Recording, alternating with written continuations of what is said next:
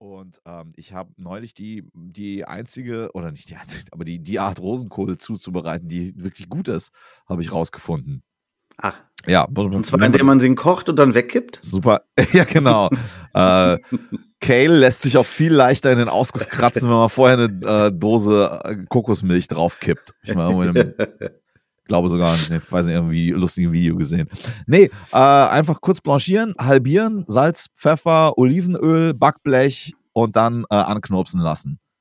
Das wird ein so ja, leckeres ja, Gemüse. Dann gehen die Bitterstoffe raus und das die Röststoffe, wie ein bekannter Fernsehkoch sagen würde. Ah. Und ich mache jetzt mal Musik. Wir machen hier mal einen Podcast. Pup. Labern Sie mich nicht mit Goethe an, sondern folgen Sie mir ins Klassenzimmer. Geschichte ungenügend. Eine Produktion von sofacoach.de. Ein heiterer Geschichtspodcast. Mit Abel Xavier Unsinn und Janni im Hof.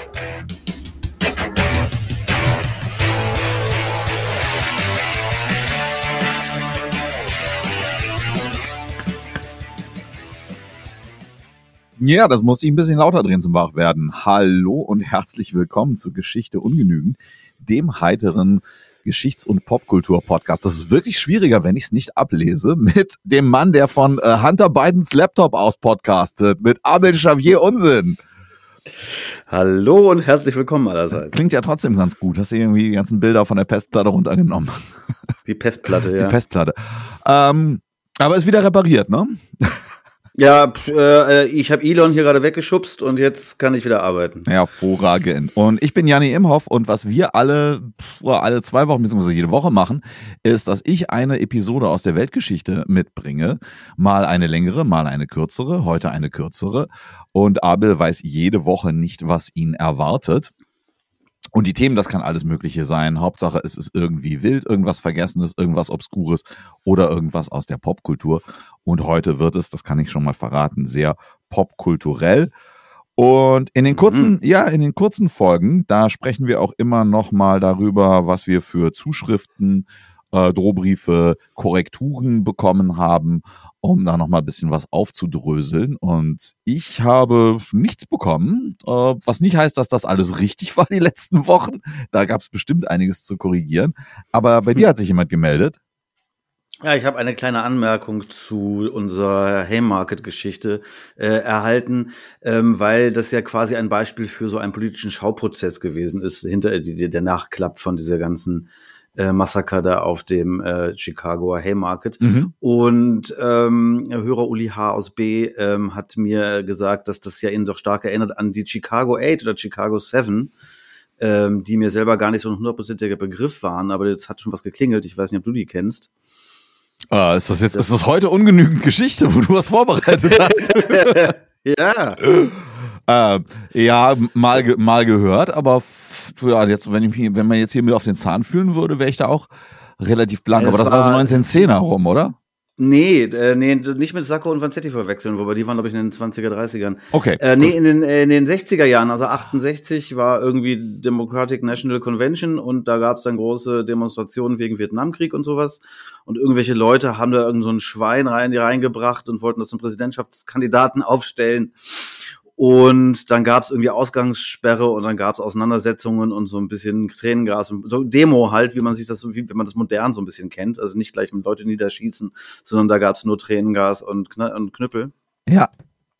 Und im Nachklapp da war, wurden dann irgendwie acht Leute festgenommen, äh, die Chicago Eight und einer hat sie da irgendwie rausgemogen, dann waren es die Chicago Seven und die wurden, ähm, das waren so, ja, das waren halt dann diese, diese, diese Hippies, Hippies, wie die da alle hießen, ich kenne mich da auch nicht so gut aus. Und denen wurde so ein bisschen ein Schauprozess gemacht und die wurden verurteilt und aber ein paar Jahre später vom Gouverneur dann wieder begnadigt. Aber das war auch eine sehr fragwürdige Geschichte und ähm, das wurde mir nochmal hier äh, nahegelegt. Das passt doch zu dem Thema. Ähm, da gibt's auch eine aktuelle Netflix- Film drüber. Oh, fantastisch. Chicago 7 oder 8 heißt. Das ist ja toll. Dann gucke ich da mal rein und lerne ich was. Und gerade diese Missachtung des, des Gerichts ist sehr lustig von denen irgendwie. Die haben sich wohl in, in, in die kamen dann in, in Richterklamotten in den, in den Anklagestand und solche Geschichten. Ah, sehr schön. Ähm, ja, die, ähm, die deutschen Anarchisten, die haben wir nur stundenlang erzählt.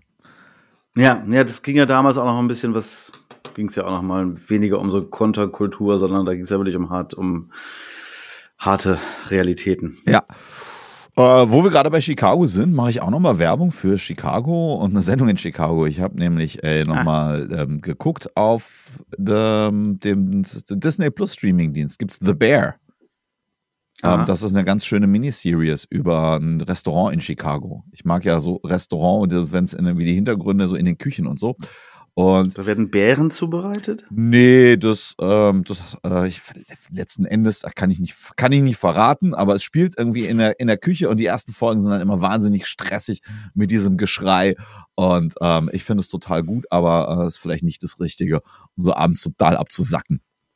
Verstehe. Ähm, dann steigen wir heute mal ein. Ich habe auch keine falsche Fährte oder sowas, sondern ich möchte mhm. mit dir über dein Verhältnis zu Deutschrap sprechen. Ach du grüne Neune. Denn wer, ich finde, wer kann besser über Rapmusik sprechen als oh ja. zwei weiße Mit-40er, die Gitarrenmusik. Aber für Deutschrap geht das, ja. Die Gitarrenmusik mögen. Ja, pass mal auf. äh, ich habe ein ganz objektives Verhältnis zu diesem Genre. Aber wie sind denn so, hast du da irgendwie mal Berührungen gemacht? Was ist da, was findest du da irgendwas gut? Kennst du da irgendwas? Wie ist das bei dir hochgekommen? Um, also tatsächlich meine erste Berührung mit Deutschrap wenn man diesen Begriff verwenden möchte, weiß ich noch, war bei einer Kursfahrt in der Oberstufe Anfang der 90er Jahre. Äh, in der 11. Klasse ging es nach London. Und äh, diese schrecklichen Touren, wo man dann irgendwie mit dem Bus irgendwie, irgendwie irgendwo dahin tückert und dann 24 Stunden unterwegs ist und dann völlig zermartert irgendwo in einem Vorort von London aufschlägt und trotzdem von den Lehrern gezwungen wird, zu Fuß noch in die Innenstadt zu laufen, damit man auch wirklich müde hinterher ist und keinen Stress mehr macht. ähm, da brachte auf jeden Fall jemand irgendwas mit, was wirklich so ganz undergroundig war. Und das war nämlich, glaube ich, das Debüt Tape oder wie das damals hieß von den Phant von Fantastischen Vier. Okay, wow. Super. Was wohl irgendwie ganz, ganz wild war. Und ähm, das war man natürlich nüchter, aber es war so ein Wow, ist ein bisschen so wie sieben, acht Jahre vorher die Ärzte, so das Image hatte ah, das irgendwie. Okay, spannend. Ja. Ganz wild und versaut. Das war meine erste Berührung mit diesem Kram. Ich glaube, bei mir war es durch meine rheinische äh, Aufwachsung das A-Team. Das, die, die haben also überregional, glaube ich, wenig Bekanntheit erreicht. Das war auch so ein bisschen, bisschen versaut und so und es war auch die Zeit. Aber wir reden jetzt tatsächlich gar nicht sozusagen über die Wurzeln von deutschem Rap, Rap deutschem Hip-Hop als, als Kultur, als Subkultur. Ähm, ich glaube, das können andere sehr viel besser und ausführlicher machen, was dann so Mitte der 80er passiert und auch welche, welche Rolle auch so die US-Besatzung mit irgendwie Tapes und Platten, die dann reingekommen sind, gespielt haben. Ich denke, das kann, das, das sollten andere beforschen. Vielleicht kann ich auch noch mal was, bisschen was verlinken. Nee, mich interessiert deutscher Rap vor deutschem Rap. Und ich habe das mal, glaube ich, in irgendeiner Folge, habe ich das mal Falco. erwähnt. Zum Beispiel Falco. Der ist aber Österreicher, aber ja klar, hat auf Deutsch, hat auf Deutsch viel gerappt und es war alles so Mitte der 80er schon. Und okay. ähm, ich habe ein paar Falco ist schon mal ein ganz guter Punkt, den habe ich jetzt tatsächlich hier nicht als Exempel mitgenommen. Und es ist mhm. dann tatsächlich eher so, so eine Eindeutschung von US-amerikanischen Geschichten. Äh, Muss man da aber nicht mal ein bisschen vorher noch äh, dann irgendwie über den Teich gucken? Also jetzt bin ich ja wirklich, was, was Hip-Hop-Geschichte angeht, nun echt sehr unbeleckt, aber äh, das geht ja nun nicht mit NWA und Public Enemy los, sondern das ist dann doch eher dieses Grandmaster Flash-Zeug und dann erinnert mich sowas wie, naja, das fand ich ja da als Kind auch total gut. Ja, wie hieß nochmal? mal dieses Word Up von Cameo oder wie die hießen. Ja. Das war so der erste Rap-Hit. Mhm. Da ich jetzt mal in meinem mich nicht auskenne. Ja, da ich, den würde ich schon eher so, eher so Mitte der 80er Jahre vor, vor Ort. Auch, auch, mit so einer Zeit, da gab es dann auch ähm, schon irgendwie MTV und Musikvideos in den USA, ja. noch nicht in Deutschland. Und was so die mit zu den ersten US-amerikanischen Hip-Hop-Singles wie Sugar Hill Gang und die hatten dieses Rappers Delight und das war so eine der ersten Hip-Hop-Singles und in dem Stile gab es dann auch viel. Das ist halt ähm, auch über die Geschichte von, äh, die Entstehungsgeschichte vom US-amerikanischen Rap sprechen wir heute. Und dieses sprengt dann, ähm, sprengt dann auch den Rahmen. Aber es muss an irgendeinem Punkt einfach mal so dieser Wissenstransfer stattgefunden haben. Mhm. Und das ging eben nicht so leicht wie heute, dass dass Trends und Musikstücke einfach so schnell durch, äh, durch Internet und soziale Medien bei den Leuten landen. Und die technischen Voraussetzungen sind auch noch nicht so, dass du das gleich rezipieren kannst und nachmachen kannst. Also was weiß ich, wenn jetzt in den USA der Autotune äh, heiß ist und es dann irgendwie hier rezipiert wird, da, diese Zyklen Mhm. sind ja viel schneller. Und Klar. damals war es ähm, war's dann anderen Leuten vorbehalten, wie, wie so dieser Kulturtransfer dann ähm, stattgefunden hat. Aber zu der Zeit, und das muss man alles sagen, das ist keine Kultur, das hat mit Deutschrap auch nichts zu tun. Das sind alles nur krasse Gimmicks. Und du hattest Falco erwähnt, der das sehr gut aufgegriffen hat. Ähm, hast du vielleicht noch, weißt du noch ein paar Beispiele? Bevor jetzt hier tiefe, äh, zu lange Lücken entstehen, kannst du ja mal loslegen. Ich kann, gehen wir erstmal in den, gehen wir ins Jahr 1983. Äh, und zwar gehen wir in den ähm, hohen Norden. Ach, Sagt dir Wilken F. Dinklage etwas? Aber all, aber natürlich. Hit me. Ach so, ja, Willem, der große Hit von Willem F. Dinklage. Natürlich sagt mir Willem F. Dinklage was und das ist jetzt natürlich nur was wieder für die norddeutschen Hörer. Der war nämlich, und das ist eigentlich auch ein Tacken vor meiner Zeit, der war so ein DJ beim NDR 2, was so damals der Jugendkanal war. Und der hat da immer so Hitparadenzeugs gemacht. Ja. Und dann auch eine ganz kurze Filmkarriere gehabt, wo er nämlich im ersten Otto-Film einen ganz legendären Auftritt als Rockerchef hatte. Und Das ist Wilhelm, krass. Okay, das, oh, ja, das wusste ich nicht. Ja, natürlich. Ähm, äh, wie, das war dieser Witz mit, äh, ähm, wie war das nochmal? Wie pinkelt ein Eskimo? Ja, gut. Okay, suche ich, such ich raus. Außerdem rassistisch. Suche ich, suche ich raus, packe ich in unsere Playlist. Oh Gott, wer erzählt Genau. von früher? Ja. Ja, wir erzählen von früher. Und Wilhelm F. Dinklage hat dann einen, groß, einen, einen mittelgroßen Hit gehabt, zumindest in Norddeutschland, mit einer Coverversion eines äh, äh, amerikanischen, englischen Songs, dessen Originalname mir gerade entfallen ist.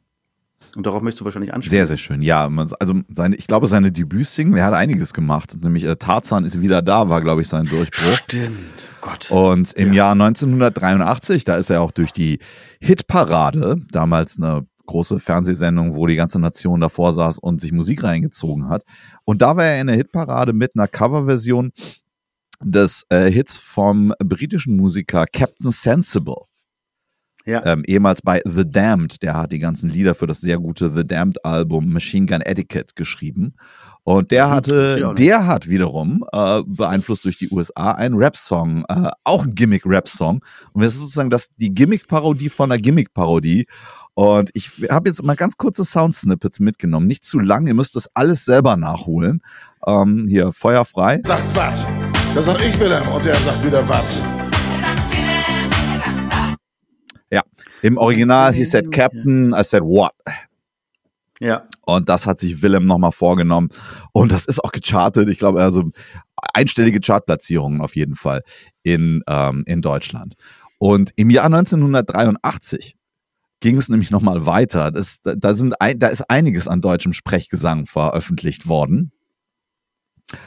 Unter anderem, wobei das jetzt nicht auf Deutsch ist, aber eine Band, die von denen man es, glaube ich, eher, eher wenig erwartet hat, die hat Rap auch äh, auf ihrem 1983er Album Opel Gang ähm, Ach. mitgebracht, nämlich Ach, Die wirklich? Toten Hosen hatten einen Hit mit eisgekühlter Bommerlunder. Oh, das ist aber eine, das ist aber eine interessante These, das in das Genre einzuordnen. Moment. Es gibt eine Rap-Version von eisgekühlter Bommerlunder. Ach so. Ähm, Ah, okay. Mit dem Titel Hip Hop Bommy Bob. Das ist eine äh, Kollaboration mit dem frühen ähm, New Yorker, ich meine New Yorker Rapper Fab Five Freddy. Und es findet nicht auf Deutsch statt, aber es ist eine Single auf einer deutschen Platte und die geht in etwa so. And this is what I heard them say.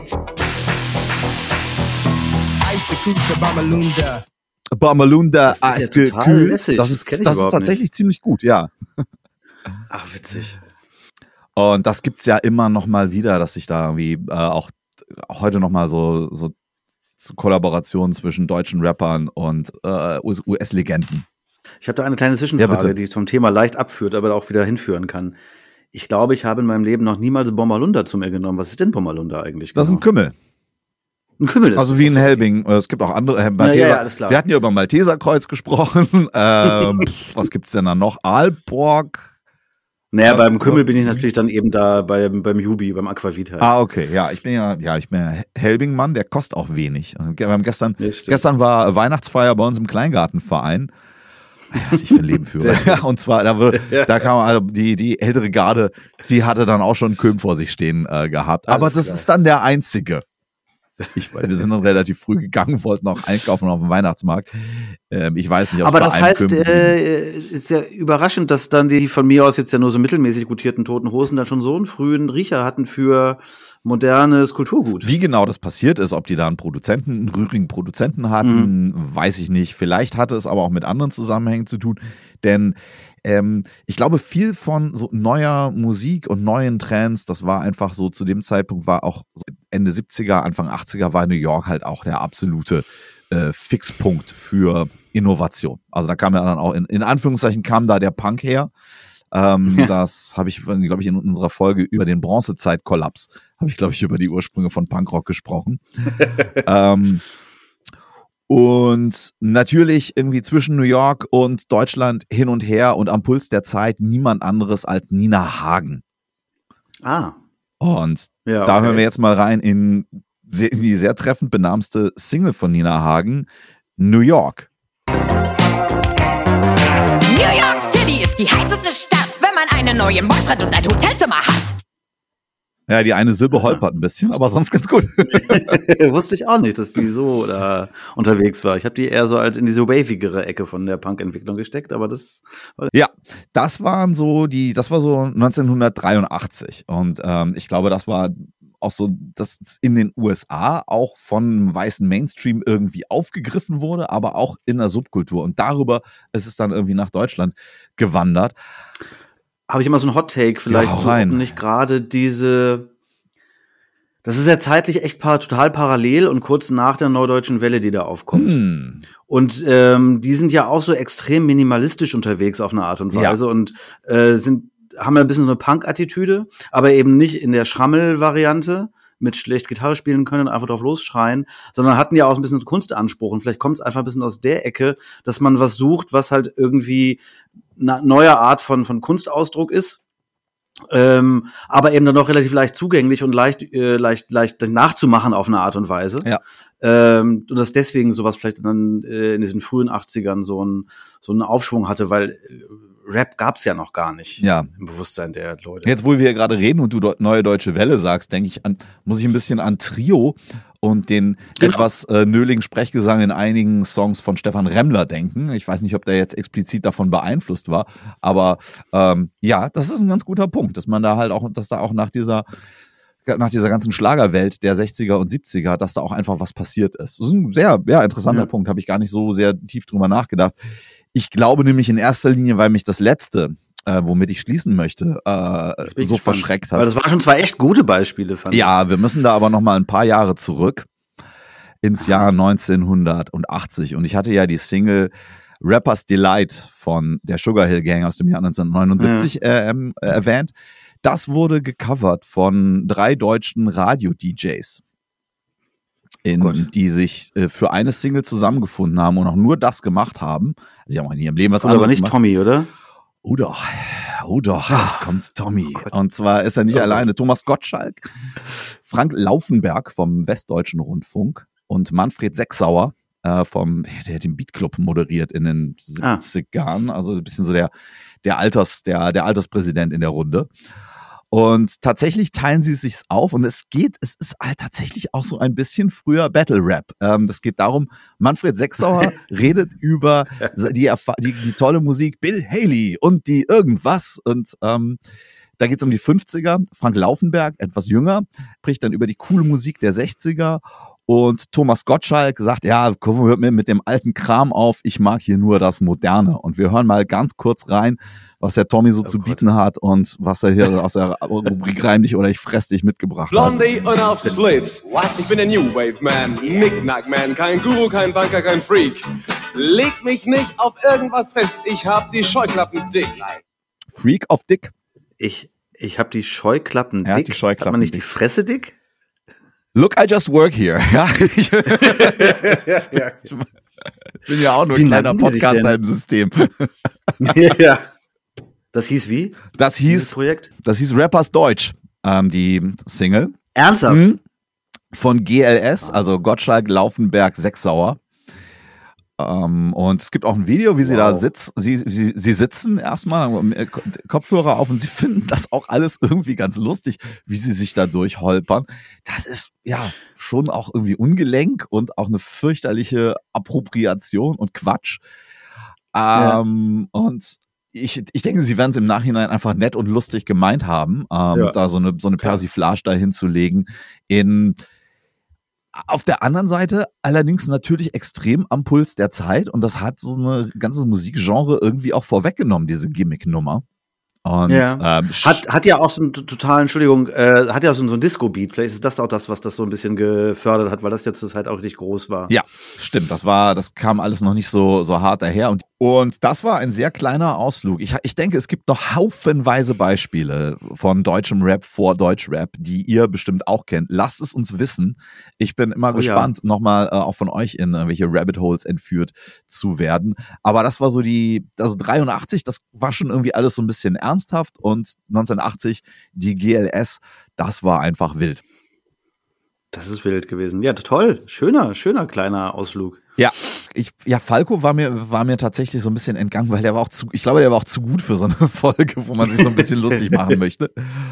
Ähm, weiß ich gar nicht. Ja, zumal der ja eben überhaupt nicht danach klingt, sondern der hat ja wirklich nur diese Technik genommen Ja, und hat halt auch eine unglaubliche Fähigkeit der Artikulation und das, seine, seine Stimme dazu benutzen und dieses Glucksen, was er da irgendwie, dieses, dieses Gestoch, dieses, dieses, wie der Herbert Grönemeyer singt, so rappt er ja quasi. Also dieses, dieses immer so auf, ein- also dieses auf, dieses Abgebrochene in der Stimme dabei.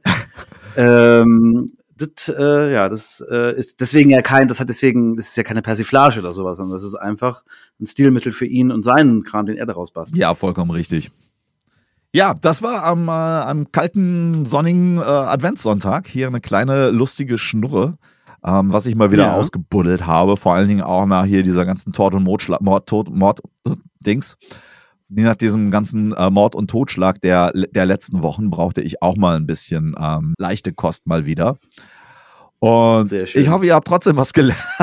Geht mal ein bisschen auf YouTube oder äh, auf unsere Spotify-Playlist und hört euch den Kram an. Wie gesagt, sagt uns Bescheid, wenn ihr was gefunden habt. Oh, haben wir sonst noch Ja, was? einen schönen, äh, schönen Winter weiterhin Ja, und äh, bis nächste Woche. Bis dann, macht's gut. Tschüss.